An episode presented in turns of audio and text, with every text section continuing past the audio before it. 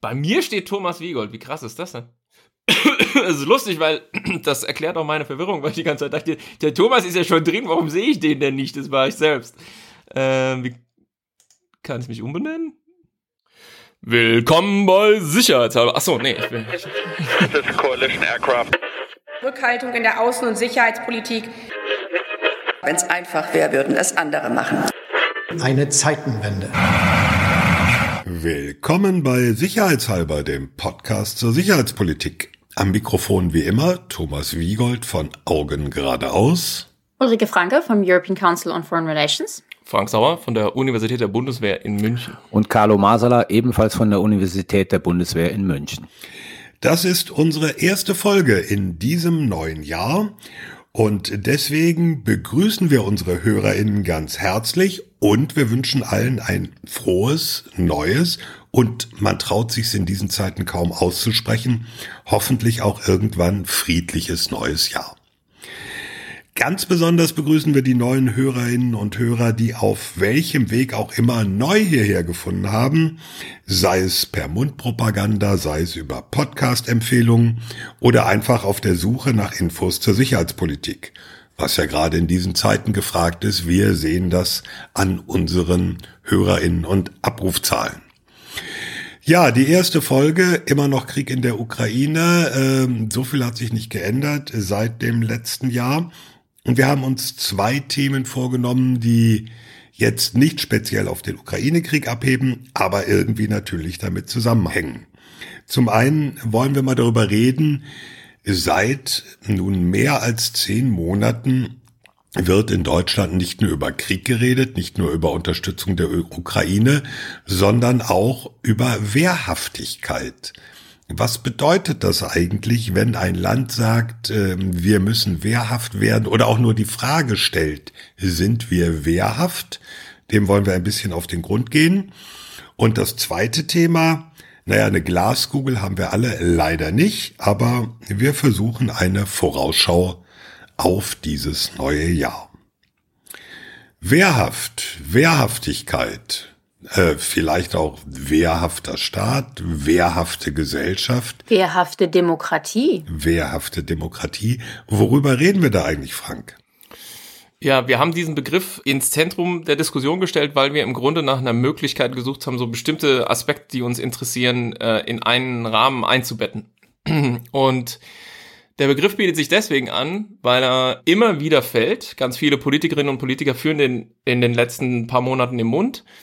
Aber ich glaube, so richtig mit Bedeutung gefüllt ist er noch nicht, beziehungsweise ich kann mir sehr gut vorstellen, dass es ähm, viele gibt, die sich fragen, was soll das eigentlich bedeuten? Und im Grunde soll die Diskussion jetzt dazu dienen, die wir gleich führen, ja, mal so verschiedene Ebenen auszuleuchten, die da eine Rolle spielen und ähm, auszubuchstabieren, was es bedeuten kann, wehrhafter zu werden.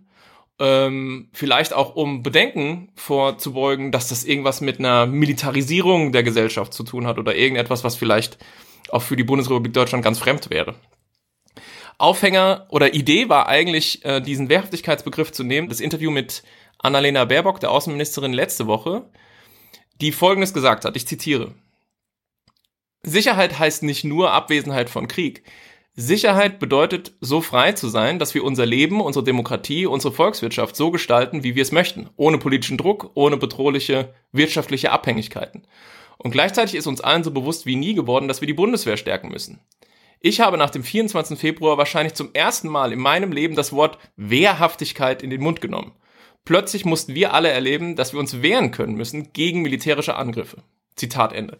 Also da bin ich darüber gestolpert, weil ich fand das, äh, ja, ich fand das irgendwie richtungsweisend, dass eben diese grüne Politikerin sagt, nach diesem 24. Februar den und und diesem ähm, ja, wie soll man sagen, diesem, was eben als Zeitenwende beschrieben wird, dieser neuen Epoche vielleicht äh, in, in der europäischen Sicherheit, äh, stellt sie sich hin und muss plötzlich über Wehrhaftigkeit reden und Wehrhaftigkeit irgendwie vertreten und ähm, politisch ausgestalten, was damit gemeint ist.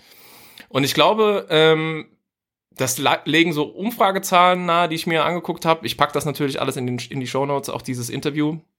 Ich glaube, dass es schon resoniert mit dem Großteil der Bevölkerung, weil ich habe den Eindruck, die Bedrohungswahrnehmung hat sich schon gewandelt. Also dieser 24. Februar und der Ausbruch des Krieges oder kein Ausbruch, der Angriff Russlands auf die Ukraine hat, glaube ich, bei vielen Mitbürgerinnen und Mitbürgern schon äh, ne, ne, zu einer neuen Bedrohungswahrnehmung geführt, dass man unter Umständen nicht nur Verbündete, Freunde, Partnerländer in Europa verteidigen muss und denen helfen muss, sondern dass wir unter Umständen im Ernstfall uns selbst verteidigen können müssen, ist einfach eine Sache, die war jahrzehntelang nicht wirklich Teil der Diskussion. Und ich Darf glaube, ich vieles, was damit einhergeht, ja, klugscheißend was sagen. unbedingt. Wenn du diese ähm, Definition von Baerbock nimmst, ne? Mhm. dann ist das exakt ein bisschen anders formuliert. Die Definition, die Richard Löwenthal, deutscher Politikwissenschaftler an der FU Berlin, Osteuropa-Forscher, ähm, Berater von Willy Brandt, mal 1971 niedergeschrieben hat, als er nämlich sagte, Sicherheit ist die Freiheit der gesellschaftlichen Eigenentwicklung. Das ist genau das, was Baerbock sagt. Mhm. In so many words. Ja, wir entscheiden sozusagen als Staat, als deutsche Gesellschaft darüber, was wir innenpolitisch und außenpolitisch wollen und nicht aufgrund von äußeren sozusagen Gefahren lassen wir uns in dieser Entscheidung beeinflussen. Das ist super.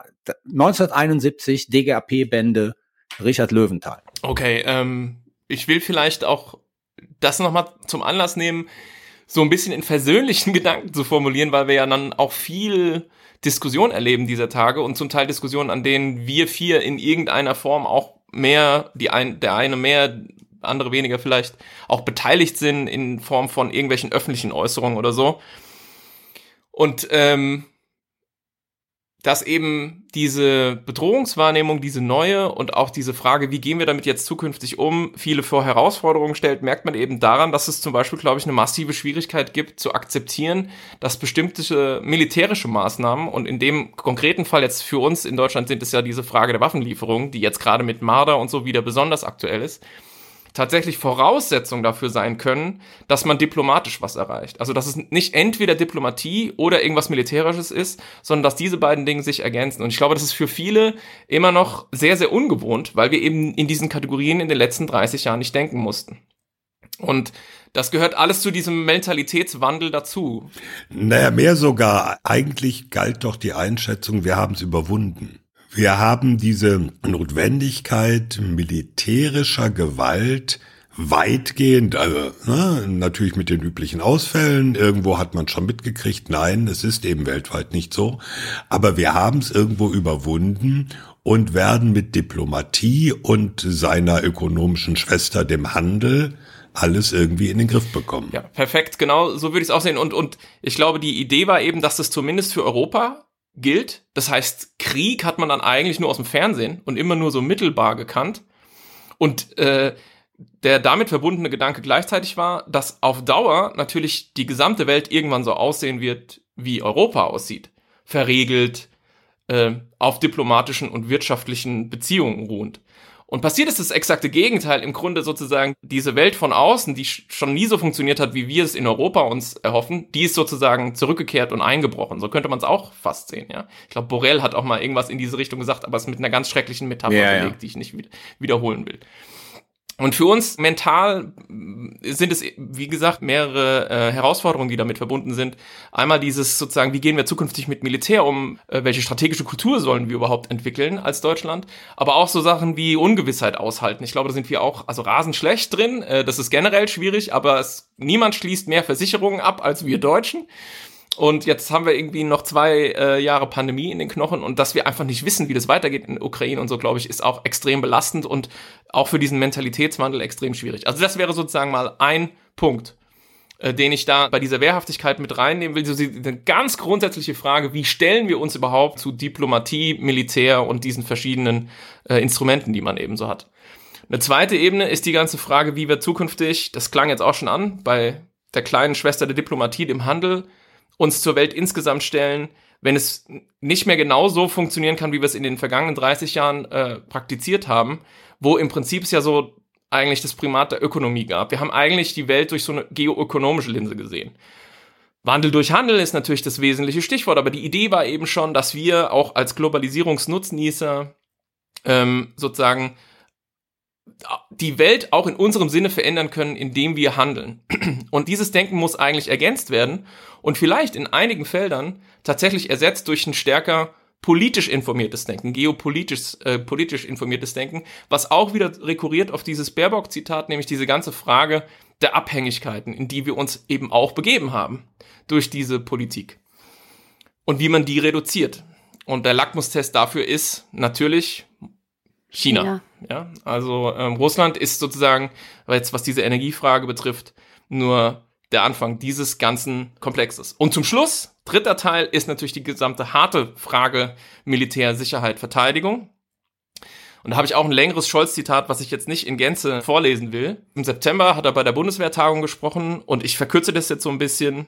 Jedenfalls Scholz sagt, er zitiert die Süddeutsche und sagt, diese Nation ist nicht wehrhaft, schon alleine deswegen nicht, weil sie sich nicht wehrhaft fühlt. Schreibt die SZ. Und Scholz gibt es wieder. Und dann sagt Scholz, wir sind gerade dabei, das Fundament zu legen für eine neue Bundeswehr und wir alle wissen, Fakten entfalten normative Kraft.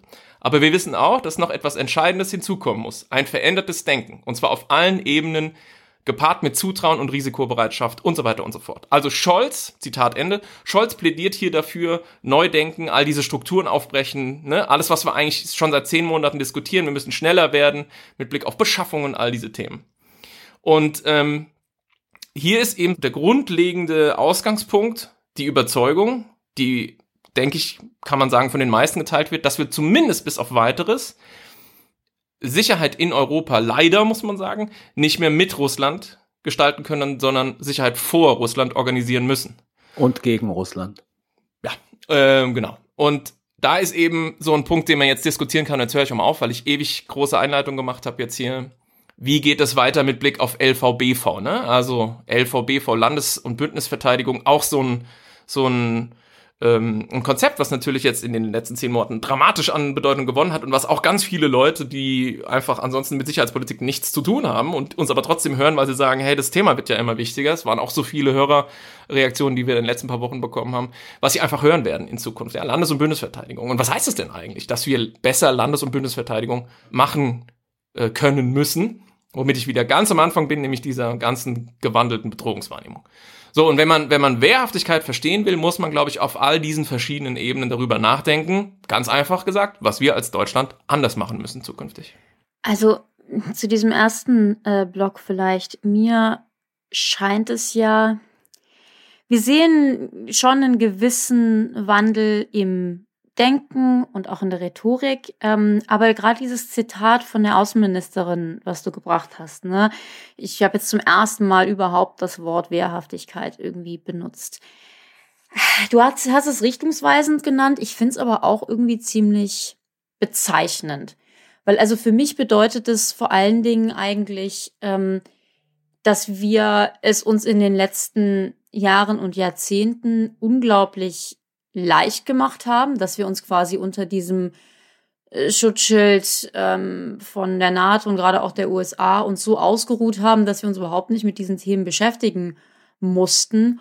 Und für mich ist es auch schlicht und ergreifend ähm, ein, mir fällt jetzt das deutsche Wort nicht ein, Failure, ein Versagen. So, für mich ist das eigentlich ein Versagen der der, der kompletten deutschen Politik, um es jetzt mal ganz groß zu machen und zum großen Teil auch so ein bisschen der, der, deutschen Gesellschaft. Ähm, das ist natürlich auch so eine Wechselwirkung. Weil was wir ja jetzt eigentlich nur machen, ist uns so ein bisschen in Realitäten stellen. Nämlich der Tatsache, dass eben, ja, die Welt halt irgendwie nicht ähm, schön und nett und lieb ist, dass jedes Land und jede Gesellschaft, dass die Aufgabe von einem Land und von einem Staat auch ist, eben die Sicherheit seiner Bürger zu garantieren und dass es irgendwie nicht reicht zu hoffen, dass die Welt irgendwie jetzt immer besser wird. Also soll heißen für mich, ich, ich, vielleicht, vielleicht habe ich damit auch so ein bisschen ein Problem, weil ich habe ja so eine gewisse Außensicht auf Deutschland und ähm, ich merke irgendwie immer so, es gibt so so Wandel, die sind irgendwie eine relativ große Sache für aus Deutschland heraus gesehen, wo man sagt, oh, wir verstehen das jetzt endlich und wir ändern das und so weiter. Und aus der Außenwelt denkt man sich, das ist so das, das absolute Minimum, was man irgendwie machen sollte, nämlich erstmal verstehen, wie für ein Staat da ist und ähm, wie, das, wie das so mit der, mit der Verteidigung eigentlich ähm, funktioniert. Und da, da sehe ich gerade so ein bisschen auch die Problematik mit der Zeitenwende und so weiter, dass wir uns so ein bisschen auf die Schulter klopfen und sagen, guck mal, wie toll wir da alles irgendwie ändern und, und wie wir da jetzt aufgewacht sind. Und so ein bisschen der Rest der Welt ähm, guckt da drauf und sagt, ja, wurde ja auch Zeit, aber das ist jetzt irgendwie nicht so die aufregende, die, der aufregende Wandel, sondern eigentlich nur das, was ihr sowieso schon hättet machen sollen. Und ähm, ja, schön, dass ihr jetzt irgendwie auch an der Realität angekommen seid. Da würde ich aber gerne mal ich auch. Ähm, nicht direkt, nicht direkt Doch, widersprechen, direkt. aber versuchen. Äh, ich würde versuchen, das in eine, in eine etwas andere Perspektive zu rücken. Diese deutsche Sicht der vergangenen, sagen wir 30 Jahre, vielleicht auch schon ein bisschen vorher, war ja nicht, auch wenn viele das glauben, weil die Deutschen ein so schrecklich pazifistisches Volk wären. Das glaube ich nämlich nicht. Aber für die deutsche Bevölkerung, für die deutsche Gesellschaft ist Militär aus Gründen negativ äh, belegt, weil deutsches Militär hat im vergangenen Jahrhundert zweimal praktisch zum Untergang des Gesellschaftssystems des Staates geführt. Es ist also weniger die Einschätzung, oh, wir sind so friedlich und deswegen möchten wir, dass alles so friedlich ist, sondern mein Eindruck ist eher die Einschätzung, wir wollen damit aber nichts zu tun haben. Und das ist das Ausschlaggebende. Ich fand auch den Begriff pazifistisch eigentlich nie so richtig richtig Ja, für nee. die deutsche Gesellschaft. Es War- hat mehr eine, Ab eine Abwehr vom Militärischen, die genau daraus rührt, was du beschreibst. Das Sollen es ich die ja anderen machen, ne? Nicht wir, sollen es doch die anderen. Genau. Und ich meine, so ganz grundsätzlich, ich breche auch, weiß Gott, keine Lanze irgendwie für die Militarisierung der Gesellschaft. Das ist ja nicht der Punkt. Ich finde wirklich, am besten trifft es zu sagen, wir haben es uns einfach einfach gemacht. Wir haben einfach gesagt, wir finden das alles doof, das ist alles bad, das ist Schmuddelecke. Wir, wir haben quasi gelernt, dass das alles irgendwie nicht richtig ist. Deswegen beschäftigen wir uns nicht. Was wir aber immer vergessen haben, oder nicht alle, aber die meisten irgendwie verdrängt haben, ist, dass wir uns das nur leisten können, weil wir uns eben unter dem Schutzschild von anderen befunden haben. Und von einer Macht, aber und, und da fängt mein Widerspruch an. Ähm, also sowohl die Franzosen als auch die Briten haben auf Russland und auf China lange Zeit genauso geguckt wie wir. Auf Russland hat sich das bei den Briten nach Skripal geändert. Aber ansonsten, ich meine, bis in die jüngste Vergangenheit herrschte auch in Frankreich die Illusion vor, man kann mit Russland sozusagen noch den großen Deal machen. Also ich glaube, so, Ja. klar, die haben beide eine unterschiedliche Kultur und Tradition, was ihre Streitkräfte anbelangt und was den Einsatz von Streitkräften, ich sage jetzt mal in Gebieten anbelangt, die eher so ihren alten kolonialen Interessen entsprechen. Aber letzten Endes, wenn du auf die, wenn du auf geoökonomische Faktoren siehst, haben alle Europäer im Prinzip mehr oder weniger so gedacht, bis auf die Mittel- und Osteuropäer, Entschuldigung, also alle sozusagen alten Westeuropäer, ne, haben mehr oder weniger so gedacht wie die Bundesrepublik Deutschland. Wir haben halt nur, und das ist ja gute Tradition der Deutschen, egal was wir machen, wir machen es immer besser und härter als alle anderen. So, ja. wir gehen einen Schritt Wir, weiter. wir gehen einen Schritt weiter, aber in, in der Grundtendenz waren sich doch alle einig. Also die Zeit der großen Konfrontation ist vorbei. Es gibt die Chancen der Globalisierung. Es gilt, neue Märkte zu erschließen. Ähm, ich sag jetzt mal so, also bis auf die Briten, die nehme ich da raus. Ähm, da ist auch immer so der, der Punkt, das schafft uns die Möglichkeit, unabhängiger von den USA zu werden, näher ran an China, mehr Investitionen in China, mit Russland Kooperation. Das ist ja eine Grundtendenz, die bei allen so gegeben war. So. Dem würde ich auch gar nicht widersprechen. Für mich ist der Unterschied, ähm, ich finde, die Deutschen sind da, oder wir Deutsche sind da mit einer ziemlichen Hybris auch drangegangen, dass wir nämlich so getan haben, als das hat so ein bisschen was von, wir sind ja weiterentwickelt als ihr. Also wir haben es besser verstanden, dass dieses ganze Militärische und diese Machtpolitik, das ist doch eigentlich ein Konzept aus dem letzten Jahrhundert. Wie häufig habe ich dieses gehört, so soll mal jemand Putin sagen, dass wir nicht mehr im 19. Jahrhundert sind, irgendwie Narrative. Also ich finde, wir haben uns sehr daran versteift zu sagen, da sind wir doch darüber hinaus und das habt ihr anderen noch nicht so ganz verstanden. Und ich bin absolut bei dir, Carlo, dass in, also äh, Frankreich, Großbritannien, ich stelle mich jetzt nicht hin und sage, die haben das jetzt nicht alle super verstanden, die haben auch viel falsch eingeschätzt und ähm, kein Land ist da irgendwie äh, perfekt. Aber was die nicht so gemacht haben, ist eben dieses, dieses grundsätzliche, naja, also das Militärische, das ist doch jetzt eigentlich echt was aus der Vergangenheit und damit müssen wir uns nicht mehr beschäftigen.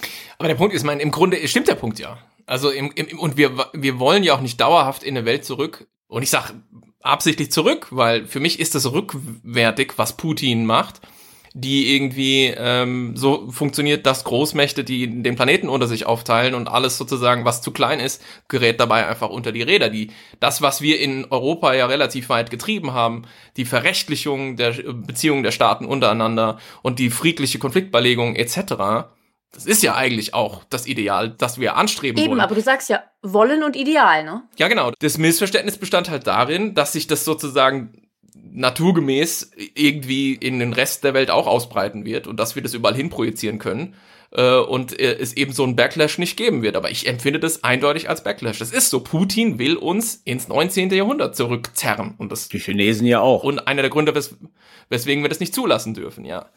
Aber der Punkt ist sozusagen, wir müssen eben möglicherweise uns eben zu diesem Ideal, was es weiter anzustreben gilt, jetzt anders positionieren und das möglicherweise auch Teil, Stichwort Wehrhaftigkeit, also mit mehr Vehemenz verteidigen. Ich würde gerne einen Aspekt reinbringen, der mir in der jetzigen Diskussion ein bisschen zu kurz gekommen ist und auch in der gesellschaftlichen Debatte ein bisschen zu kurz kommt.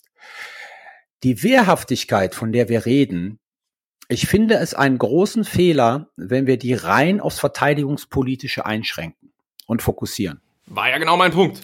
Ja, aber wir, wir sind jetzt wieder in die Diskussion gekommen über sozusagen Bundeswehr und militärische Macht und so weiter und so fort. Ja, okay. Ähm, weil das ist natürlich ein Ausdruck, ich sage jetzt mal der extremste Ausdruck von Wehrhaftigkeit, dass du Streitkräfte hast, die abschrecken können und gegebenenfalls irgendwo in den Einsatz gehen können und was kaputt machen können. Ja. Mhm.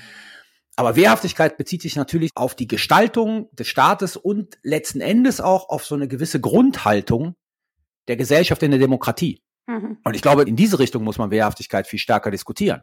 Ja. Ich komme sozusagen von jemandem, ich habe ja, wie gesagt, sehr, sehr viel politische Theorie in meinem ähm, früheren Leben gemacht. Und da hat jemand, der mich sehr stark beeinflusst hat, immer gesagt, und ich finde, das ist sehr richtig, das Problem der Demokratie, und das hat so ein bisschen was mit dem Böckenforde-Diktum zu tun. Ähm, Das da lautet. Boah. das Böckenförde-Diktum lautet, wenn ich mich richtig entsinne, die Demokratie lebt von Voraussetzungen, die sie selber nicht erfüllen kann. Also Bockenförde, ehemaliger Verfassungsrichter, einer der großen Verfassungstheoretiker Deutschlands, der hat mal, ich weiß gar nicht wann, gesagt, die Demokratie lebt von Voraussetzungen, äh, die sie selber gar nicht erfüllen kann. Und der Typ, bei dem ich, von dem ich halt sozusagen in der politischen Theorie sehr stark beeinflusst wurde, der hat immer gesagt, und ich glaube, da ist ein Punkt dran, die Demokratie von allen Staatsformen hat immer das größte Problem, dass die wenigsten Leute bereit sind, für sie zu sterben. Also das heißt, jede Ideologie, ja, ob du jetzt Faschismus hast, ob du Kommunismus hast, ob du Islamismus hast, hat eine große Bereitschaft von großen Gruppen von Menschen, die ihr anhängen, sozusagen für sie in den Kampf zu ziehen und gegebenenfalls sie bis auf die Zähne zu verteidigen. Und bei der Demokratie ist das nicht gegeben. Das heißt, wie kriegst du Wehrhaftigkeit in der Demokratie hin, weil Demokratie halt keine Ideologie in dem Sinne ist, ähm, dass Menschen bereit sind, diese Staatsform zu verteidigen. Und das ist das ganz große Problem, glaube ich. Und zwar in deinem Fall jetzt im Extremen quasi da Leib und Leben dafür hinzuhalten im Notfall. Aber es geht ja noch, es fängt ja vorher an. Also allein auch. Nee, äh, genau. ich, ich meine, ich meine nicht im extremsten Fall mit Leib und Leben. Ich meine im Alltäglichen. Genau, darauf wollte ich auch hinaus. Also, dass man halt sagt, so, Demokratie, wissen wir ja auch alles sozusagen, how democracies die und so, musst du halt im Prinzip dir jeden Tag neu erringen. Und da kann eben auch Wehrhaftigkeit bedeuten, eben zu gucken, hey, wo wird irgendwie zum Beispiel die freiheitlich-demokratische Grundordnung eingeschränkt? Zum Beispiel. Und die Tatsache, dass wir nämlich zum Beispiel mit, mit, ähm, mit so äh, Diskursen, die natürlich auch von Desinformation befeuert werden und wo natürlich auch Akteure von außen ähm, Einfluss nehmen, weil sie wissen, dass es eine Schwäche der Demokratie ist, ähm, da, da wird eben, da tritt dieses Problem zutage, dass unser pluralistischer Diskurs, der ja auch natürlich sozusagen Zweifel hervorbringen soll, äh, weil wir sonst nie eine, eine, Konversation führen können, die uns irgendwie weiterbringt, sondern eben stagnieren als Gesellschaft, dass man diesen Zweifel eben missbrauchen kann. Und da ist eben die Frage, ja, das ist irgendwie diese Frage, die sich jeden Tag neu stellt in der Demokratie, die wehrhaft ist. Welcher Zweifel ist angemessen? Welche Reformideen sind vielleicht äh, gut? Und wo fängst du an, sozusagen mit der freiheitlich-demokratischen Grundordnung in, ins äh, Gehege zu kommen, wo man sagt, na Moment, ja, Parlamente stürmen oder irgendwie Terroranschläge, das ist sicher ein Schritt darüber, ja. Parlamente stürmen ist ja ganz hip, haben wir heute jetzt wieder gerade gesehen. In Brasilien ist auch irgendwie eine neue Form des Protests. Wir haben natürlich auch gesehen, wie doch relativ kurzfristig auch Demokratien, von, wem, von denen wir geglaubt haben, dass sie relativ stabil sind, zurückgeführt werden können in autoritäre Staaten. Oder Ja. in Staaten, wo sozusagen viele Teile der demokratischen Grundrechte und demokratischer Prinzipien wieder geschliffen werden. Also sieh dir Ungarn an. Ich wollte gerade sagen, braucht man in Europa ja nicht weit gucken. Ja, und das Problem ist, wir leben in einer Demokratie, von der die meisten Leute denken, sie sei gegeben. Also sie sei so stabil, dass man sie nicht mehr verteidigen muss, weil die Wahrscheinlichkeit, dass sie sozusagen kippt, ist relativ unwahrscheinlich. Okay, stimmt. Aber der Grund, warum ich bei diesem Thema jetzt doch eher schneller in Richtung militärisches, vielleicht auch, haben wir jetzt nicht darüber gesprochen, geoökonomisches gehe, ist, dass ich sagen würde, die größte Lücke für die deutsche Wehrhaftigkeit sehe ich dann doch weniger in diesem inneren wehrfähige Demokratie. Das ist nie perfekt, keine Frage. Wir haben da Angriffe, den stellen wir uns jeden Tag, also von irgendwie Reichsbürger und und ähm, ne, hau- haufenweise Sachen, ähm, wo- worüber geredet werden muss und und die auch ähm, gemacht werden. Aber ich würde mal sagen, da da, da, da, sehe ich Deutschland irgendwie bei der Arbeit. Und kann man Sachen kritisieren und kann man sagen, da muss mehr, alles richtig. Aber da, da ist bei mir nicht so eine, so eine Lücke, so eine Fehlstellung wie eben im militärischen und vielleicht auch größer geopolitisch-geoökonomischen ähm, Bereich. So, und da komme da komm ich und sage dir den Zusammenhang. Du kannst Ja. die bestausgebildete Bundeswehr der Welt haben. Du kannst die schlagkräftigste Bundeswehr global haben. Wenn die Gesellschaft hin, nicht hinter ihren Einsätzen steht, hast du ein Problem. Klar. Genau, aber Ja, ja. da fängt das Problem an. Wenn Mhm. zum Beispiel 50 Prozent der Deutschen Waffenlieferungen, und ich sage nicht, dass das jetzt illegitim ist, aber 50 Prozent der Deutschen mehr Waffenlieferungen an die Ukraine a- ablehnen. Ja, was machst du mit so einem Instrument, wenn du wenn du es wirklich einsetzen musst im Konfliktfall und ein großer Teil deiner Gesellschaft steht da nicht dahinter? Hm. Und umgekehrt, was machst du damit, wenn ein zu großer Anteil in, in diesen Streitkräften nicht weiß, was sie eigentlich zu verteidigen haben und diese Werte, die sie eigentlich verteidigen sollen, nicht verinnerlichen? Und there comes my woke and wehrhaft rein. Jetzt kommt Vogue und Wehrhaft. Ach. Ja, aber das ist der Punkt. Ich habe das natürlich bewusst so überspitzt formuliert, aber es Erklär das mal für Leute, Also, die nicht auf genau. Twitter folgen. Vogue meine ich jetzt nicht diesen politischen Kampfbegriff, sondern ich meine den Ursprung von Wokeness, das heißt aufmerksam, achtsam, sensibel für Diskriminierungen und sozusagen ähm, Fehlentwicklungen in einer Gesellschaft und zwischen Menschen. Ja. Und was ich meine, wenn ich sage, ich will eine Bundeswehr, die woke und wehrhaft ist, ist ganz einfach Folgendes. Diese Bundeswehr kann natürlich einen Auftrag erfüllen, ja, also das wissen alle, und wird dann irgendwo hingeschickt und erfüllt ihren Auftrag. Aber wir, wir wissen aus allen Studien, und ich zitiere da immer Jason Lyle, Divided Armies, das ist sozusagen die umfangreichste Studie, die es dazu gibt. Je mehr Armeen die Diversität ihrer Gesellschaften widerspiegeln und je stärker die Gesellschaften, die hinter diesen Armeen stecken, diese Diversität als Teil ihrer eigenen Kultur begreifen, desto besser sind diese Staaten auf dem Battlefield. Desto besser performen sie im Einsatz. Was, Da, Moment, da, da, stopp, stopp, stopp. Was bedeutet, du kannst gleich reingrätschen, lass mich den Gedanken zu Ende bringen.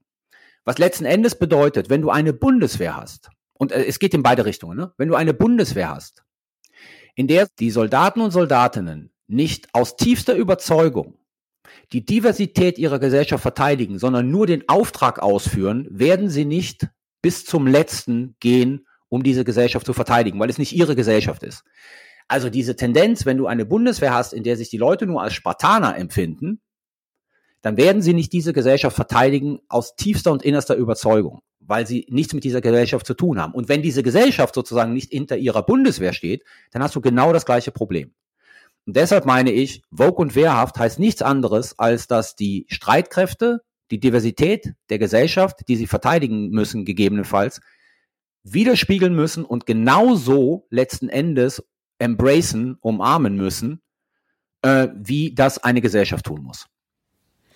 Jetzt würde ich das gern mal spiegeln oder überprüfen an einer Streitmacht, die erheblich diverser ist als die Gesellschaft, die sie vertritt, nämlich in den USA. Da hast du eine Armee, Luftwaffe, Marine, die also was ja im weitesten Sinne ethnische Zusammensetzung, was auch äh, LGTB angeht, äh, LGBTQ.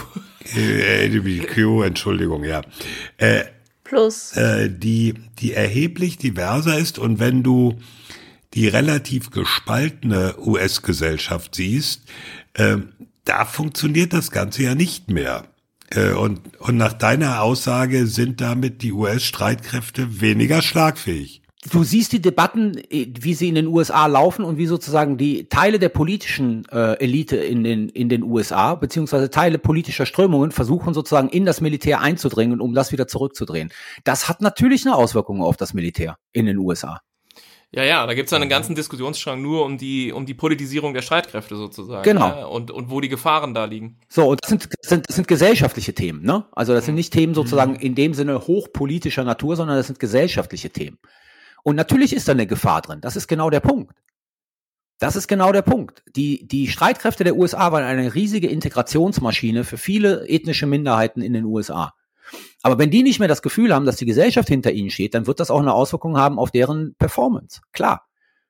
Und ihre Aufträge werden sie immer gut ausführen, aber die Frage ist ja, wenn es auf hart auf hart kommt, da, gehen wir, da reden wir nicht über die Frage Afghanistan, sondern da reden wir über die Frage Verteidigung der Bundesrepublik Deutschland. Dann brauchst du eine Armee, die das Gefühl hat, die Gesellschaft steht hinter ihr, und du brauchst eine Gesellschaft, die das Gefühl hat, diese Armee ist ihre. Man, man, ich würde jetzt mal so ganz platt sagen, man sieht ja in der Ukraine Jo. quasi die beiden Genau. äh, Extreme fast, ja, äh, die sich da gegenüberstehen können. Aber ich äh, will nochmal äh, einen Punkt, vielleicht auch um einen Schlusspunkt auf diesen D Diskussionsstrang zu setzen, machen, nämlich, dass ich glaube, dass das halt alles extrem lange dauern wird.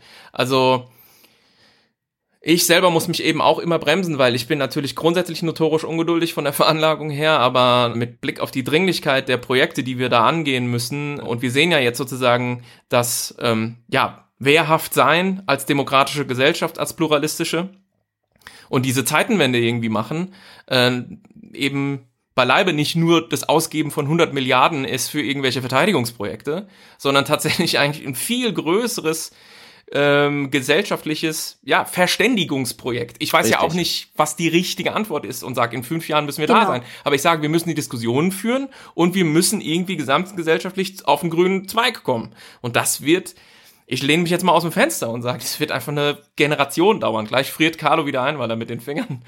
Ja, also ich, ich sage nur, das sage ich auch an alle. Nein, du machst, du machst einen richtigen Punkt, Frank, weil jetzt kommt ja der eine Punkt. Die Bedrohung, die existiert, die ist ja zum Teil eine klassische. Also ich sage jetzt mal russische Föderation, ja, Militär.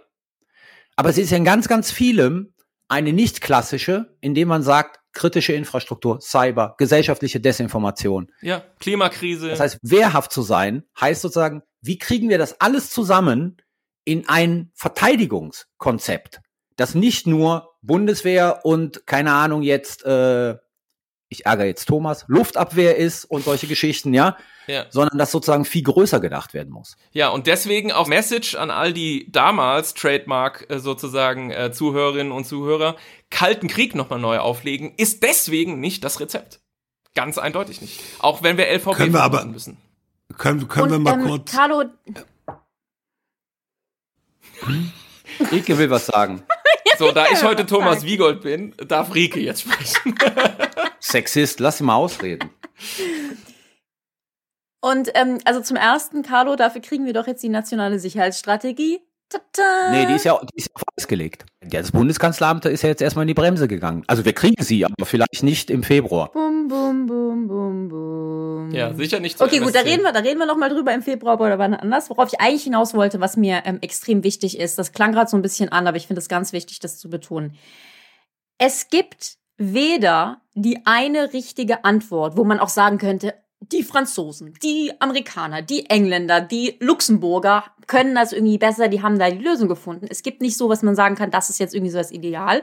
Und noch wichtiger in der De Demokratie, es gibt auch gar nicht so den einen Endpunkt. Also es ist nicht so, als würde ich sagen, so, und jetzt haben wir da eine große gesellschaftliche Diskussion und dann definieren wir mal, wie toll irgendwie wir die Wehrhaftigkeit machen. Das ist in der Demokratie, Demokratie eine immer fortwährende Diskussion und einen, einen ähm, Ziehen und äh, Schieben und das wird immer neu austariert, an die Bedrohungslage angepasst, an die aktuelle Situation angepasst. Das finde ich ganz wichtig und, und deswegen, es geht weniger darum zu sagen, so wir, wir wir machen da jetzt irgendwie eine Diskussion und dann eine nationale Sicherheitsstrategie und dann schließen wir das ab und haben da irgendwie die Lösung. Darauf wird es nicht äh, hinauslaufen. Dann ist die Zeit gewendet. Ja, ja. Thomas. Would the real Thomas Wiegold please stand up? Jetzt, jetzt weiß ich gerade nicht mehr, was ich sagen wollte. Äh, ach so, ich wollte jetzt eigentlich noch mal kurz ähm, so rückblicksmäßig, das Stichwort Kalter Krieg ist ja schon mal gefallen. Hm. Ich äh, denke äh, zwischendurch immer wieder drüber nach, hatten wir denn in den Jahren, in den 50er, 60er, 70er, 80er Jahren, hatten wir da eigentlich eine wehrhafte Gesellschaft? War da das alles erfüllt? Also wir hatten eine äh, Bundeswehr oder deutsche Streitkräfte, die damals allein schon von Größe und Ausstattung her leistungsfähiger waren, als sie heute sind. Das ist äh, allein schon quantitativ nicht die Frage. Ich bin mir nur nicht sicher, ob das äh, damals wirklich in dem Maße gesellschaftlich so gedeckt war oder oder oder gebackt war, wie wir das jetzt hier postulieren. Also da ich ja Thomas Wiegold bin, habe ich da dazu natürlich eine Anekdote.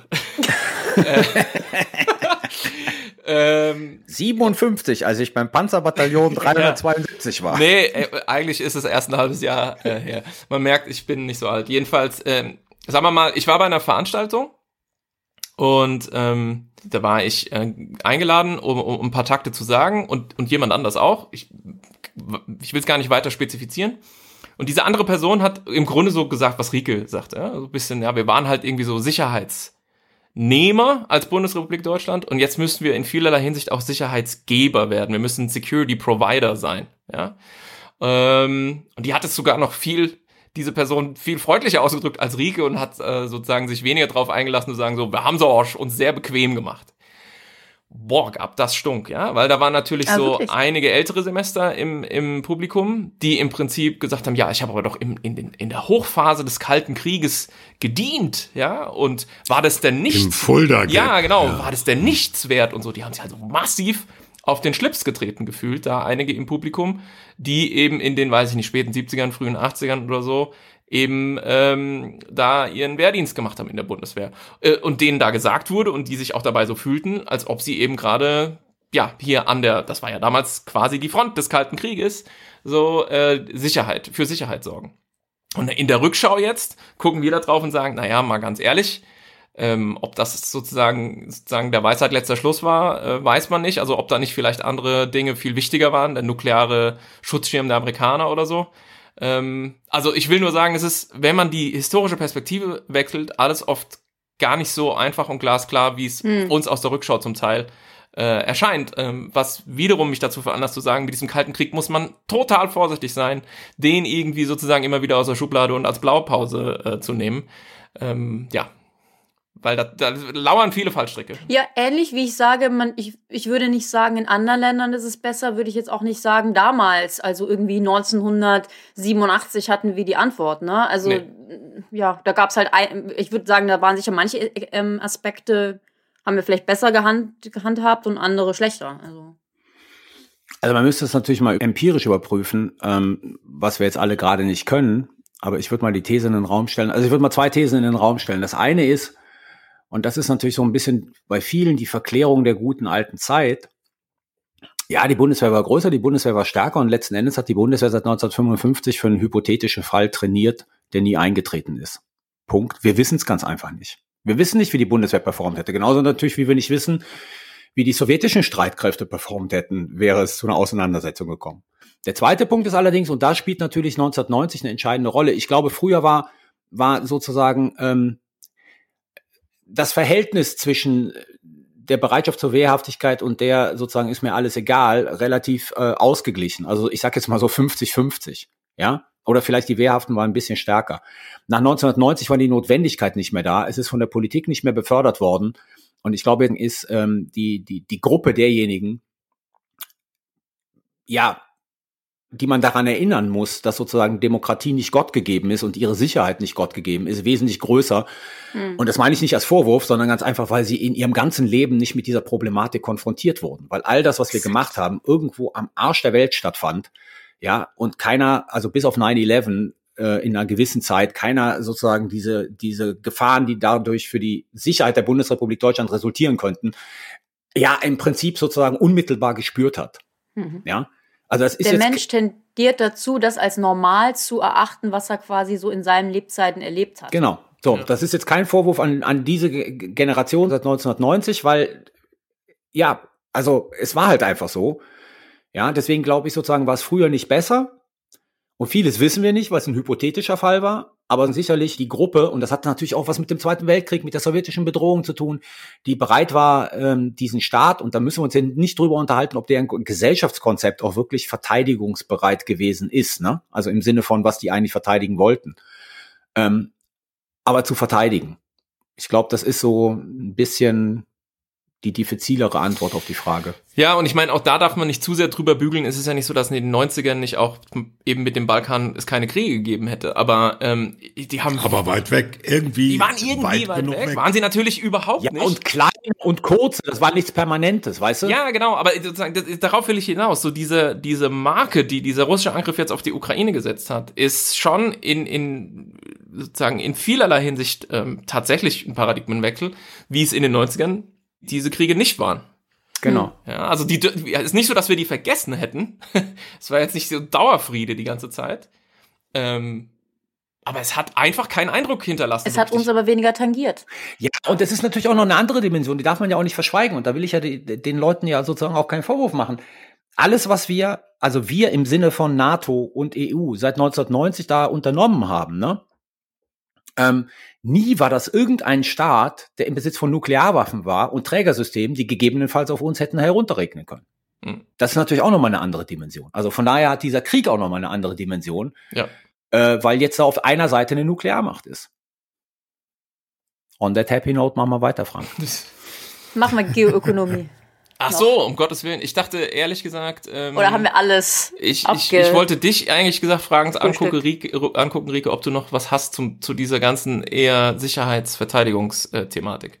Ähm, ja. Ähm, naja, für mich ist halt so ein bisschen die Frage, wir hatten ja jetzt gesprochen, irgendwie Wehrhaftigkeit im, im Inneren, aber eben auch so nochmal das klassischere militärische, ich glaube halt, wo wir noch viel mehr nachdenken müssen, und da ist wir, Deutschland, aber eben auch der Rest ähm, von Europa, ist, wie wir uns denn vorstellen, diese zukünftige europäische Sicherheitsordnung, Sicherheitsarchitektur, die eben jetzt schon mal gar nicht mit Russland funktioniert. Sie wird funktionieren müssen ohne Russland und eben eigentlich gegen Russland. Ähm, und äh, wie sich das ausprägt, jetzt auch mit der NATO. Wir haben ja jetzt innerhalb der NATO auch einige Veränderungen, auf die es sich auch lohnen wird zu, zu gucken. Da werden wir sicher, denke ich, auch nochmal eigene Folgen drüber machen. Eben zum Beispiel die Tatsache, dass die NATO jetzt zwei neue Länder aufnimmt, aller Voraussicht nach, nämlich Finnland und Schweden. Ähm, dann auch nochmal eine ganz andere Grenze mit, mit Russland hat. Die NATO hat ein neues strategisches Konzept rausgebracht vor einiger Zeit, ähm, wo es auch darum geht, wie, wie stellen wir uns da jetzt neu auf. Und da ist eben auch ganz klar die Frage, was ist Deutschlands Rolle spezifisch? Ähm, seit dem 1. Januar hat ja jetzt Deutschland die Very High Readiness Joint Task Force. Thomas? Wow. Yay! Very, yeah. also die NATO-Speerspitze. Ähm, schnelle Eingreiftruppe. Oder wie die Niederländer sagen, das supersnelle Flitzmacht. Ach, wunderschön. äh, genau, also da haben die Deutschen jetzt die Wobei die Führung übernommen, wobei ich wurde letztens auf Twitter korrigiert, man sollte nicht sagen, die Führung übernommen. Wie, Ah, ja. wie was, was, was machen die Deutschen denn jetzt mit der schnellen Flitzkrüpp? Also äh, Flitzmacht. Flitzmacht.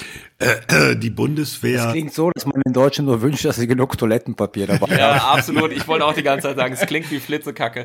Jetzt hast du es gesagt.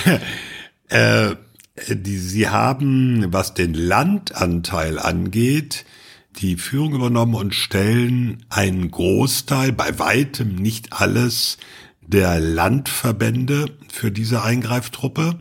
Darüber hinaus stellen sie auch, das wird immer gerne vergessen, schon länger auch Teile und aktuell auch die Führung von Marineverbänden für diese schnelle Eingreiftruppe. Sie stellen ein Spezialkräftekommando, ein Special Operations blub blub blub Command. Da gibt es auch wieder, wir wollen jetzt nicht da in, die, in, in den Nerd Talk gehen, aber Deutschland äh, hat schon äh, massive Anteile bereitgestellt für die VJTF, die jetzt äh, zwar nicht irgendwo in den Einsatz gehen derzeit, mit, Ausnahme der Marine, die ist formal im VJTF-Einsatz, aber die Landstreitkräfte, die stehen quasi in Bereitschaft innerhalb weniger Tage irgendwohin loszumarschieren, wo die NATO sagt, da müsst ihr jetzt hin. Was ist Notice to Move? Zehn, zehn Tage, ne? Nee, weniger. Weniger, sieben? Das, äh, das fängt bei zwei Tagen Ah, an okay. und ist dann gestaffelt zwei, vier, fünf.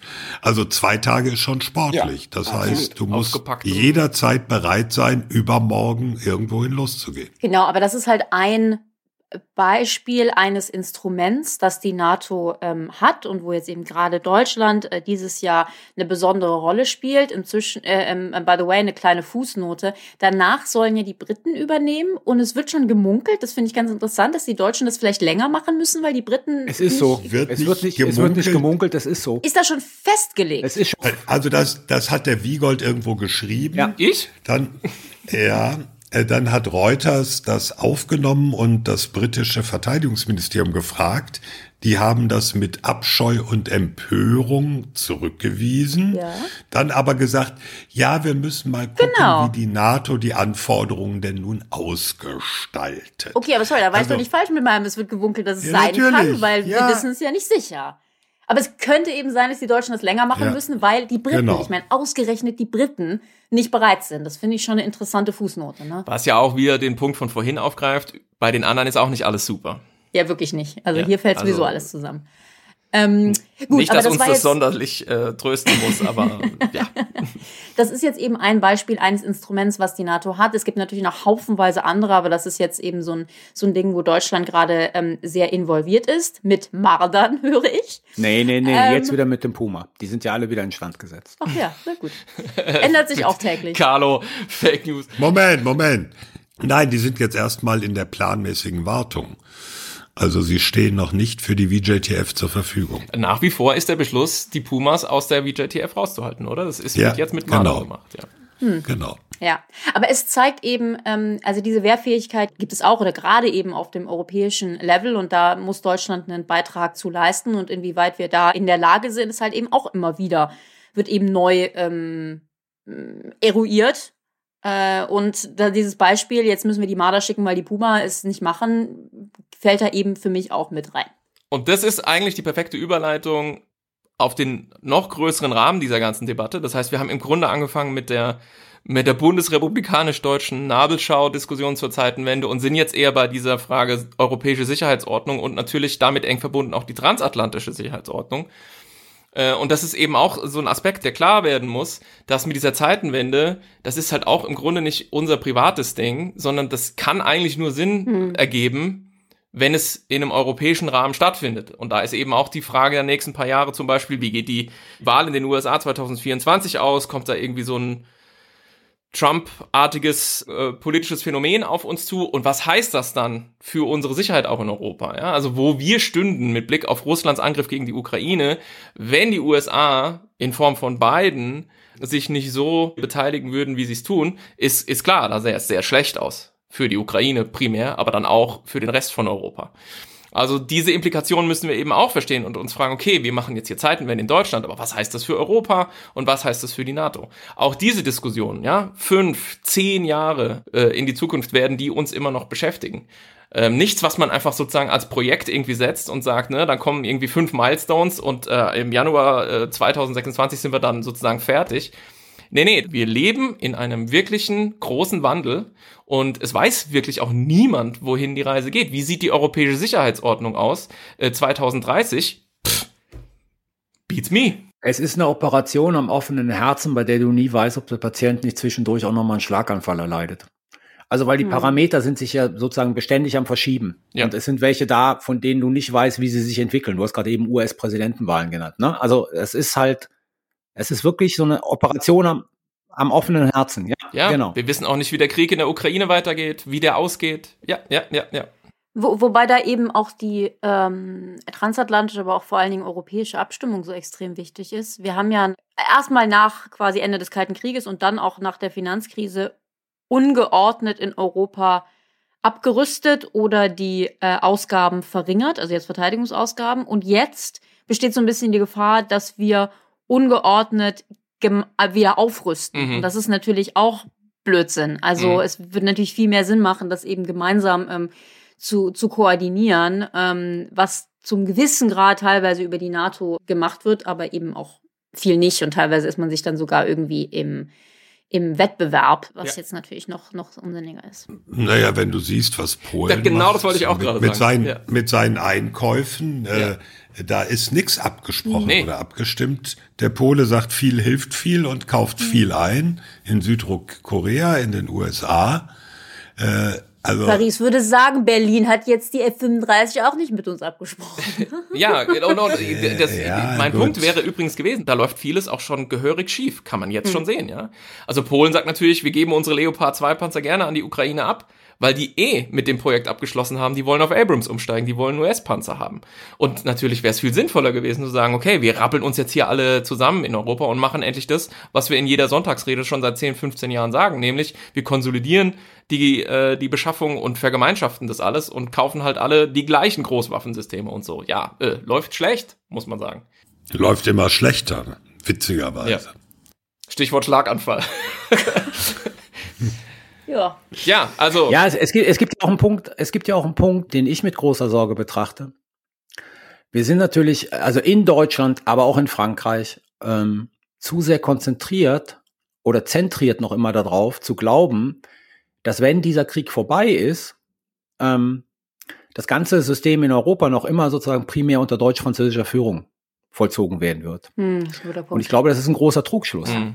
Ja, also ich glaube sozusagen, die Osteuropäer und die Balten haben über diesen Krieg ein solches Selbstbewusstsein und die Zeit davor, wie sie behandelt wurden mit Blick auf ihre Befürchtungen gegenüber Russland, entwickelt, dass die sich nicht mehr so leicht unter diese deutsch-französische Führung ein- oder unterordnen werden, wenn sie nicht sozusagen ein, ein größeres ja, Mitbestimmungsrecht mhm. bekommen.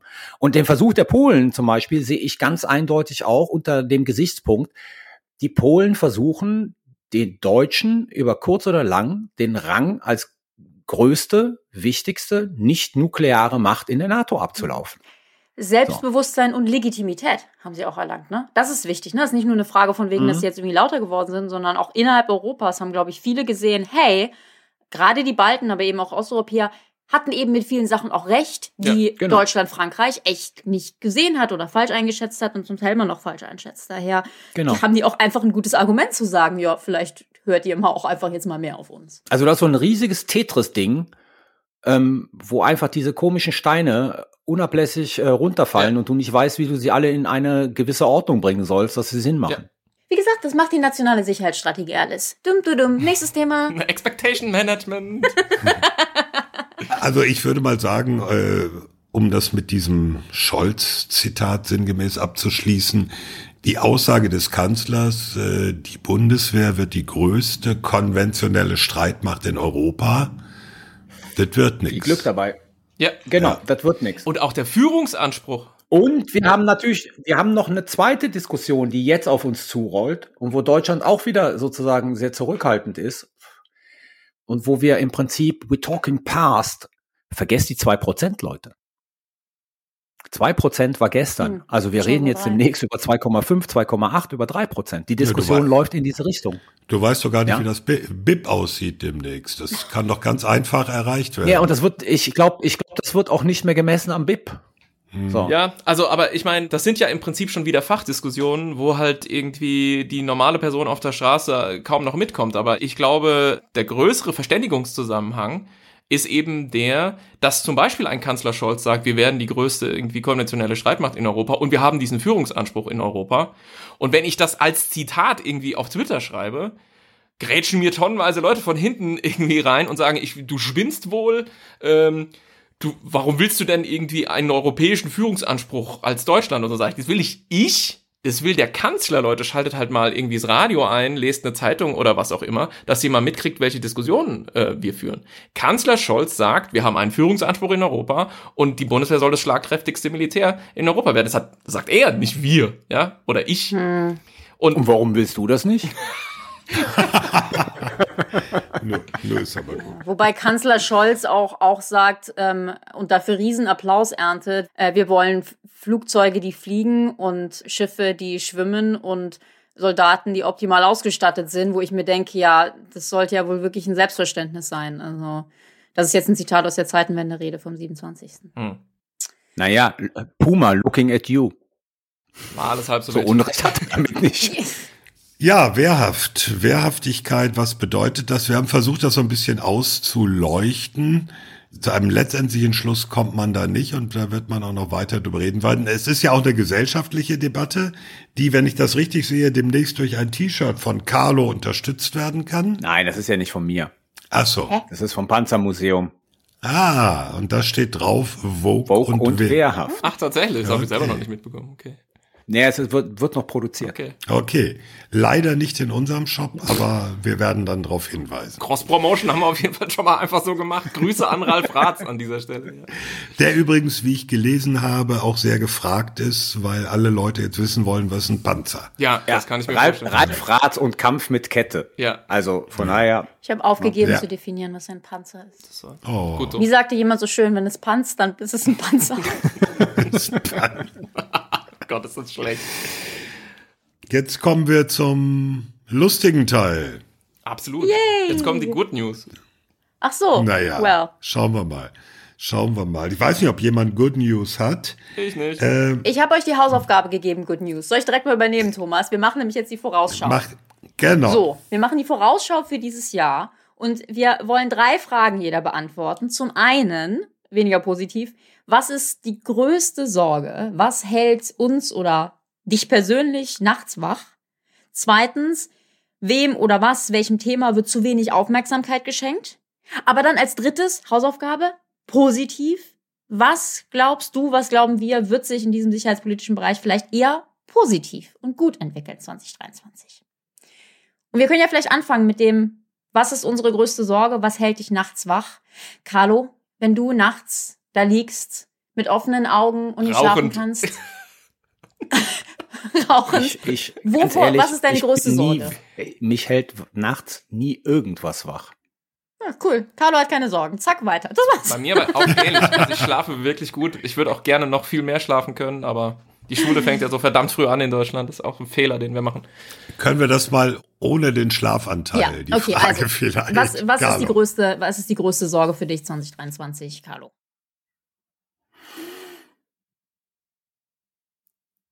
Dass ähm, steigt ins Unermessliche. Russland diesen Krieg letzten Endes gewinnen wird und vier Oblaste dauerhaft in sein Territorium plus die Krim ähm, behalten wird. Und dass es ein eingefrorener Konflikt wird. Dass es dann ein eingefrorener Konflikt wird, aber letzten Endes, dass Russland dann dadurch auch die Fähigkeit hat, seine Landstreitkräfte wieder zu regenerieren und wir in drei bis fünf Jahren, falls es uns dann noch geben sollte, darüber reden, warum Russland jetzt plötzlich in Moldawien eingefallen ist. Oder in Georgien. Willst du da eine, eine Wahrscheinlichkeit dranhängen? Also, weil, ne, größte Sorge, wir können alle sagen, größte Sorge ist Atomkrieg, aber ist das was, wo du sagst, Ja, das werde ich sagen. Okay, ähm, ist, wie, wie, für wie wahrscheinlich hältst du das? Glaubst du, dass es kann, kann real? Also ich halte das für ähm, gegenwärtig und wenn ich, jetzt muss man einfach sagen, wenn ich die Entwicklung richtig sehe und wir demnächst ähm, über Leos reden und vielleicht über ein paar Abrams, dann halte ich die Wahrscheinlichkeit für äh, nicht so groß, aber ich würde sie nicht sozusagen komplett von der Hand weisen. Mhm. Hm. Ich glaube, mittelfristig ähm, tendiert die aktuelle Diskussion zu diesem Thema dazu, die Auswirkungen der russischen, wie sagt man, Mobilisierung, jetzt habe ich's, zu unterschätzen. Ja, ich glaube, es Mhm. ist auch einfach so, dieses Narrativ hat sich total festgesetzt. Die können alle nix. Die wollen alle gar nicht ja. kämpfen, die können nicht kämpfen, die haben kein Equipment, die haben nichts zu essen und so. Und das stimmt auch zu, in Teilen, aber es ist eben nicht das ganze Bild. Und 200.000, 300.000 zusätzliche Mann, das wird in einem halben Jahr einen merklichen Unterschied machen. Es gibt sogar jetzt zusätzlich noch die Gerüchte, dass es eine zweite Mobilisierungsrunde geben soll. Mit 500.000. 500.000 in, in, in Russland. Ja. Putin hat das schon dementiert oder Kreml hat das schon dementiert. Aber ich will nur noch mal zu bedenken geben, Quantität hat irgendwann eine eigene Qualität. Ja. Und das wird schon auch eine Änderung bedeuten für die Lage. Genau, und deswegen ist es so entscheidend, dass jetzt Qualität geliefert wird. Und diese Qualität bedeutet Ausbildung und sozusagen Main Battle Tanks und gegebenenfalls Kampfflugzeuge.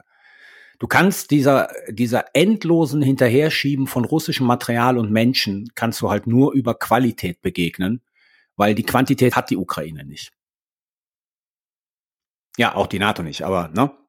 So, also die einzige Möglichkeit, da dagegen zu halten, ist über Qualität. Und in der Ausbildung wird jetzt viel gemacht. Die werden in Gefechtsführung äh, ausgebildet, was ich sehr, sehr klug finde. Und äh, ja, und jetzt ist die Frage sozusagen, ringen wir uns dazu durch, diese Qualität auch bei den Waffensystemen weiterhin zu liefern. Hm. Spannend, wie sehr das eine Parallele ist zum, äh, zum Kalten Krieg, als ja auch diese ganze Revolution in militärischen Angelegenheiten, diese ganze Technisierung auf der amerikanischen Seite ganz stark davon getrieben wurde, dass man eben gesagt hat, die Sowjetunion hat einfach zu viel, zu viele Leute, zu viel Equipment, zu viel alles und wir müssen sie mit, mit Qualität und vor allem Genau, mit Technik richtig. begegnen. Das kommt Mhm. jetzt wieder. Okay, Frank, Atomkrieg, I guess, hält dich wach. Mm, hält mich nicht wach, aber ist meine größte Sorge. Also ich glaube, dass wir über die nukleare Eskalationsgefahr nächstes Jahr nochmal wieder werden reden müssen.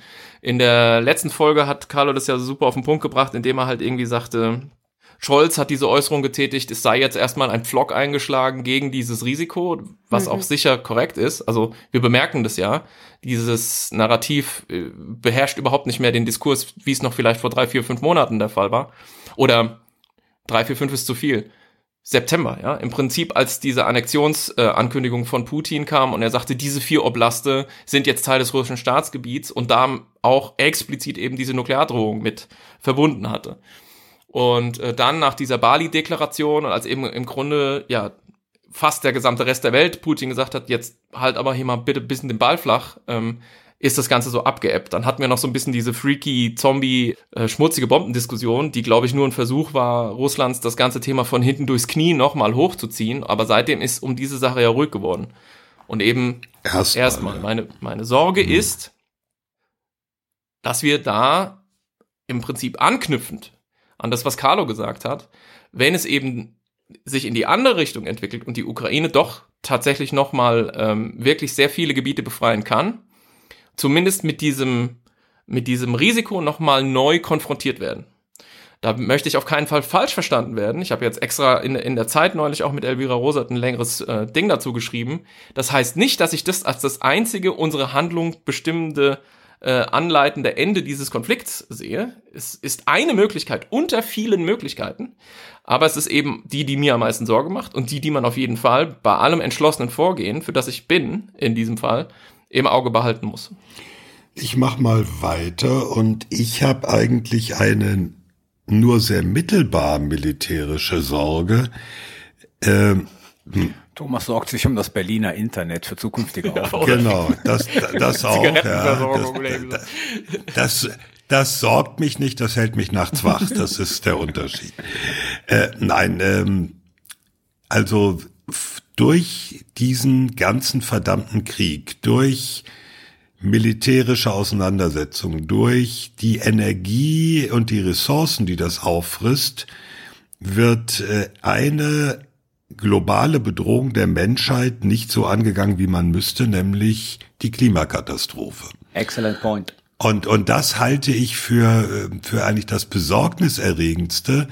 Wir reden über äh, Mittel für Verteidigung, wir reden über militärische Hardware, wir reden über all das, was ein irres Geld kostet, aber in der, in, im Bewusstsein ist die Klimakatastrophe, deren Auswirkungen wir ja jetzt schon teilweise sehen, dadurch weit nach hinten gerückt, weil den Leuten der Krieg vor der Haustür mehr Sorge macht als äh, die Auswirkung eines Klimawandels, von denen sie ausgehen, dass sie sie selbst wahrscheinlich so erstmal nicht betreffen werden. Und um es um es auf eine Person, persönliche Ebene zu heben, ich bin ja nun der Älteste in der Runde, bis vor nicht allzu langer Zeit habe ich mir gedacht, ja, große Scheiße, du selber wirst es nicht mehr erleben. Und ich bin inzwischen längst nicht mehr so sicher. Sehr interessant insofern, als dass ähm, ich über die Frage jetzt auch am längsten nachgedacht habe. Und ich habe tatsächlich mir gedacht, was mich tatsächlich und nicht nur sprichwörtlich nachts wach hält, ist auch der Klimawandel. Und zwar Klimawandel inklusive der sicherheitspolitischen Dimension, also Kriege, die aus ihm hervorgehen, durch ihn entstehen. Und der Grund, warum mir das so viel mehr Sorge macht als quasi alles andere, ist, ist diese Unausweichlichkeit. Denn alle anderen Themen, und ich habe ein anderes gleich, ähm, alle anderen Gefahren, die wir so sehen, hängen ja eigentlich sehr primär an Menschen. Und das kann gut werden, wenn die Politik richtig eingreift, wenn die Menschen das irgendwie ähm, hinbekommen. Was beim Klimawandel eigentlich nur noch sehr beschränkt der Fall ist. Also selbst wenn jetzt die 180-Grad-Wendung kommt, wird es ein Thema sein. Wir wissen alle, dass es um die 180-Grad-Wendung auch noch ganz schlecht bestellt ist. Der Grund, warum ich das jetzt allerdings nicht als, das, als, als meine Antwort nehmen würde, ist, weil ich jetzt nicht sagen würde, das ist 2023 die direkte größte sicherheitspolitische Gefahr. Ich meine, wir werden mit ziemlicher Sicherheit wieder eine große Hitzewelle kriegen. Ähm, es, es wird sicherlich auch Konflikte geben, die durch den Klimawandel angeheizt sind oder werden, aber werden wir den Klimakrieg dran 2023 kriegen? Wahrscheinlich, wahrscheinlich nicht. Weswegen, und ich halte mich da jetzt ganz kurz, äh, meine Antwort eigentlich auf die Frage eine andere wäre, und zwar ähm, der Balkan. Ich mache mir äh, große Sorgen, ähm, wie sich aktuell die Sicherheitslage im Balkan entwickelt. Das ist auch ein Thema, über das wir in jedem Fall nochmal gesonders sprechen werden. Wir sehen wieder ganz viele Spannungen ähm, aktuell im, im Kosovo. Und ähm, der Balkan sitzt auch einfach so zwischen allen Stühlen, was die, die großen geopolitischen äh, Wettbewerbe angeht. Ne? Also ich fand das interessant. Ich habe letztens ein, ein, Zitat im Spiegel gelesen, wo es so schön heißt, äh, man versteht, dass es nicht mehr geht, gleichzeitig EU-Fördermittel, chinesische Investitionen und russische Waffen zu bekommen. Das zeigt eben, wie so diese Rea Re Region pardon, ähm, in diesem äh, ja, Wettbewerb äh, zwischen China und den USA und zum gewissen Teil eben jetzt auch äh, Russland auch so ein bisschen zerrissen wird. Und das ist meines Erachtens, das wird ein Problem für die, für die EU. Ähm, es erkennen ja auch nicht alle EU-Länder, zum Beispiel den Kosovo, an. Die EU hat eine Rechtsstaatlichkeitsmission mit der EULEX in der Region. Und ähm, es wird auch ein Thema für die EU und Europa, weil die USA da sicherlich sagen werden, hey, das ist euer Hinterhof und beschäftigt euch damit. Es ist aber auch ein Problem für Deutschland und auch ganz spezifisch für die Bundeswehr. Ähm, wir haben ja, ich weiß nicht, Thomas, aktuell, ich glaube 70, also irgendwie knapp unter 100 ähm, Soldaten äh, noch bei der noch bei der KFOR. Der kosovarische Regierungschef hat jetzt eine Aufstockung der NATO-Truppen gefordert. Also ja, soll heißen, der Balkan, befürchte ich, ist ein Thema, was uns 2023 äh, nochmal begegnen wird. Und ähm, ja, da hoffe, da, da hoffe ich tatsächlich einfach, dass die Politik ähm, das besser handelt als ja, den Klimawandel. Rike, waren wir zusammen in dieser, bei dieser Belgrad-Reise, als, diese, als sie die Geschichte erzählt haben mit dem chinesischen Feuerlöscher? Das weiß ich nicht mehr. Und da, da ist eigentlich, da habe ich das zum ersten Mal richtig verstanden. Ähm, die EU investiert in Serbien Millionen Strukturförderprogramme etc. etc. Äh, in der sozusagen in diesem Annäherungsprozess des Landes an die EU. Aber wenn halt China für eine Schule einen Feuerlöscher stiftet, ist halt fette chinesische Flagge drauf. Geht's eine Woche lang um nichts anderes. Ja, also da werden halt einfach quasi einfach Jubelparaden abgehalten und alle Zeitungen sind voll damit. Äh, wir sind super schlecht als EU auch in Erscheinung in zu Propaganda. Treten. Ja, gut, du kannst es Propaganda nennen, ja. Und ja, ist, ist und ich meine, und da schlägt, in Verkauf, da schlägt ja. halt wieder den Bogen auch an, zu unserem ersten Thema und diese ganze Frage, wie gucken wir eigentlich auf die Welt, geopolitisch oder geoökonomisch? Und ich weiß ja, wie das ist. Ich meine, an Weihnachten führt man diese Diskussion so mit der erweiterten Verwandtschaft. Den normalen Leuten ist es halt nicht zu erklären. Die gucken auf diese ganze EU-Erweiterungsthematik und sagen, warum sollen wir das alles bezahlen? Im Endeffekt, ja, muss Deutschland das bezahlen. Aber der Punkt ist, wenn du nur aus dieser Brille da drauf guckst, übersiehst du all die politischen Implikationen, die sich eben an dieser Feuerlöschergeschichte äh, widerspiegeln. China und auch Russland, die üben bereits Einfluss aus in diesen Ländern. Und die Frage ist, wie wir uns dazu stellen. Deswegen ist die rein ökonomische Betrachtung einfach zu kurz gedacht. Ich sage nicht, dass damit schon ein Ergebnis vorgegeben ist, aber man muss das mitdenken. Gut, das wird auf jeden Fall Thema ähm, einer der kommenden Folgen. Okay, wir wollten aber noch darüber sprechen, wem oder was wird zu wenig Aufmerksamkeit geschenkt. Und ich kann ja mal anfangen, bei mir ist es nämlich kurz und ich sage Israel. Mhm. Äh, und tatsächlich sicherheitspolitisch. Denn ähm, manche Hörer und Hörerinnen werden es mitbekommen haben, vielleicht aber eben auch nicht, weil ich nicht finde, dass das so wahnsinnig viel Aufmerksamkeit bekommen hat. Wir haben eine neue israelische Regierung, die rechteste israelische Regierung, die dieses Land jemals gesehen hat. Und ich befürchte, dass 2023 diese ganze äh, Israeli-Palästinenser Problematik und auch vielleicht Israel und äh, andere Länder ähm, wieder an Spannung gewinnen wird, weil wir da wirklich eine Regierung haben, die zu diesem Thema sich, sich ganz extrem positioniert. Iran könnte einem dabei einfallen. Hm. Ich mache mal weiter. Ähm, wir schauen nicht genug und erst recht seit Beginn des russischen Angriffskriegs in der Ukraine. Wir schauen nicht genug auf das, was in, äh, wie heißt das immer so schön, in den Ländern des globalen Südens passiert. Afrika und auch bestimmte Regionen in Asien sind hier aus der öffentlichen Wahrnehmung praktisch verschwunden. Dass äh, die Bundeswehr aus dem UN-Einsatz in Mali abgezogen werden soll, hat, glaube ich, kaum jemand noch nicht mal ignoriert. Es ist kein Thema. So nach dem Motto, wie, die sind immer noch da, naja, sollen sie doch rausgehen. Also die ganze Bedeutung, die äh, Länder in Afrika, Länder in Asien, über Südamerika rede ich jetzt nicht, weil keine Ahnung, aber die, die haben die Auswirkungen, die Entwicklungen dort im Sahel oder so auch auf uns haben können und werden, da neigen wir dazu, dass inzwischen, wir, wir haben Krieg vor der Haustür, das muss reichen. Und äh, das wird sich, wenn wir Pech haben, irgendwann noch rächen. Frank, worauf schauen wir zu wenig? Wir haben etwas übersehen und ich fürchte, wir werden es ähm, weiter übersehen. Und das ist im Prinzip äh, auch anknüpfend in das, was wir im ersten Teil diskutiert haben. Unsere gesamte ost- und mitteleuropäische Nachbarschaft und die baltischen Staaten. Also ich schalte manchmal immer noch die Talkshows ein und da fallen so Sätze wie entscheidend ist im Prinzip das Verhältnis zwischen Berlin und Moskau. So als ob der sozusagen all das, was dazwischen liegt, nur so Flyover-Countries sind, äh, die man eben einfach so unter ferner Liefen so mit politisch ähm, verarbeitet. Und also für mich persönlich war das ein totales ähm, Aufwachen, ein unsanftes am 24. Februar. Und ich versuche mich da irgendwie schlau zu machen und stelle fest, dass ich einfach null Ahnung habe, auch über die Geschichte, beispielsweise der Ukraine. Ich kann nur allen Timothy Snyders Werke zum Beispiel empfehlen, wenn man danach äh, arbeiten will. Und warum ich das, insbesondere warum ich das sage, ist, weil wir dadurch noch anfälliger werden, auch für Desinformation. Weil wir uns so wenig dafür interessieren, wie diese Perspektiven in diesen Ländern wirklich sind und wie deren Geschichte ist und wie die auf, die, auf bestimmte Dinge gucken. Und so, ein, so, eine, so eine Grütze wie die Krim war schon immer russisch oder sowas, was schlichtweg einfach faktisch falsch ist, ähm, die verfängt, weil wir einfach es nicht besser wissen, weil wir diese Dinge übersehen, übersehen haben und ich glaube, zu wenig tun, um sie in Zukunft nicht mehr zu übersehen. Da bin ich ja jetzt dran. Also ich hätte eigentlich gesagt, äh, der Balkan, aber das hat Rike sozusagen mit ihrer größten Herausforderung abgeräumt, deswegen ähm, erwähne ich das nicht. Ich sage jetzt Zentralasien und Kaukasus. Den Russen mhm. bricht gerade ihre südliche Front, wie immer man das auch nennen mag, komplett weg.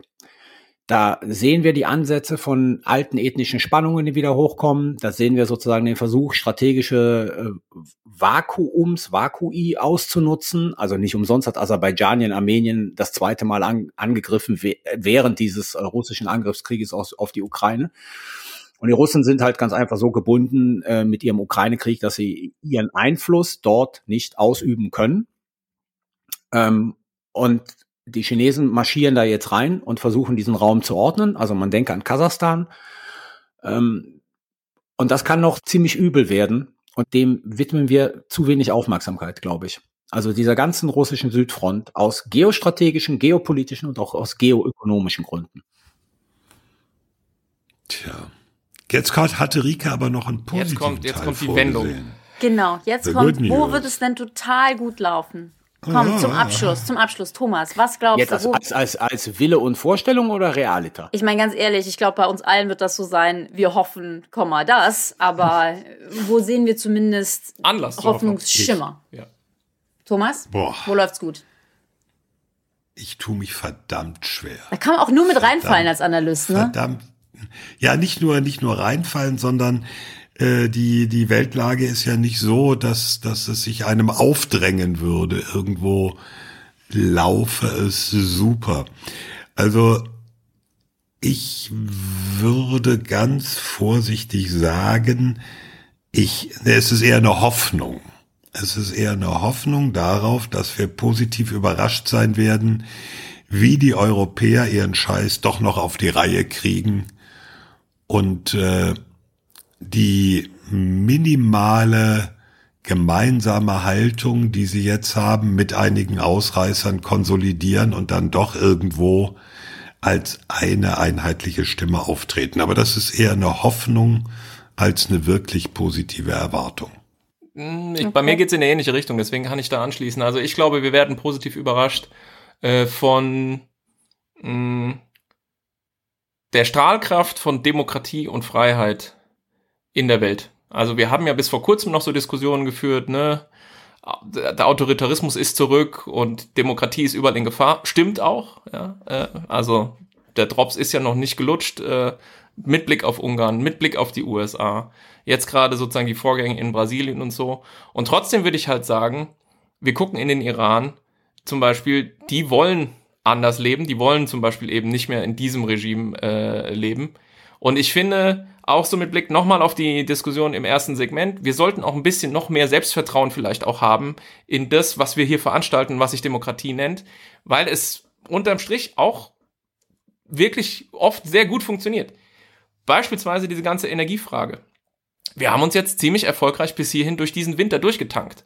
Und was gab es nicht für Dr. Doom-artige Schreckensszenarien mit Blackouts und kalten Wohnungen und toten Industrien und so vor zwei, drei Monaten noch.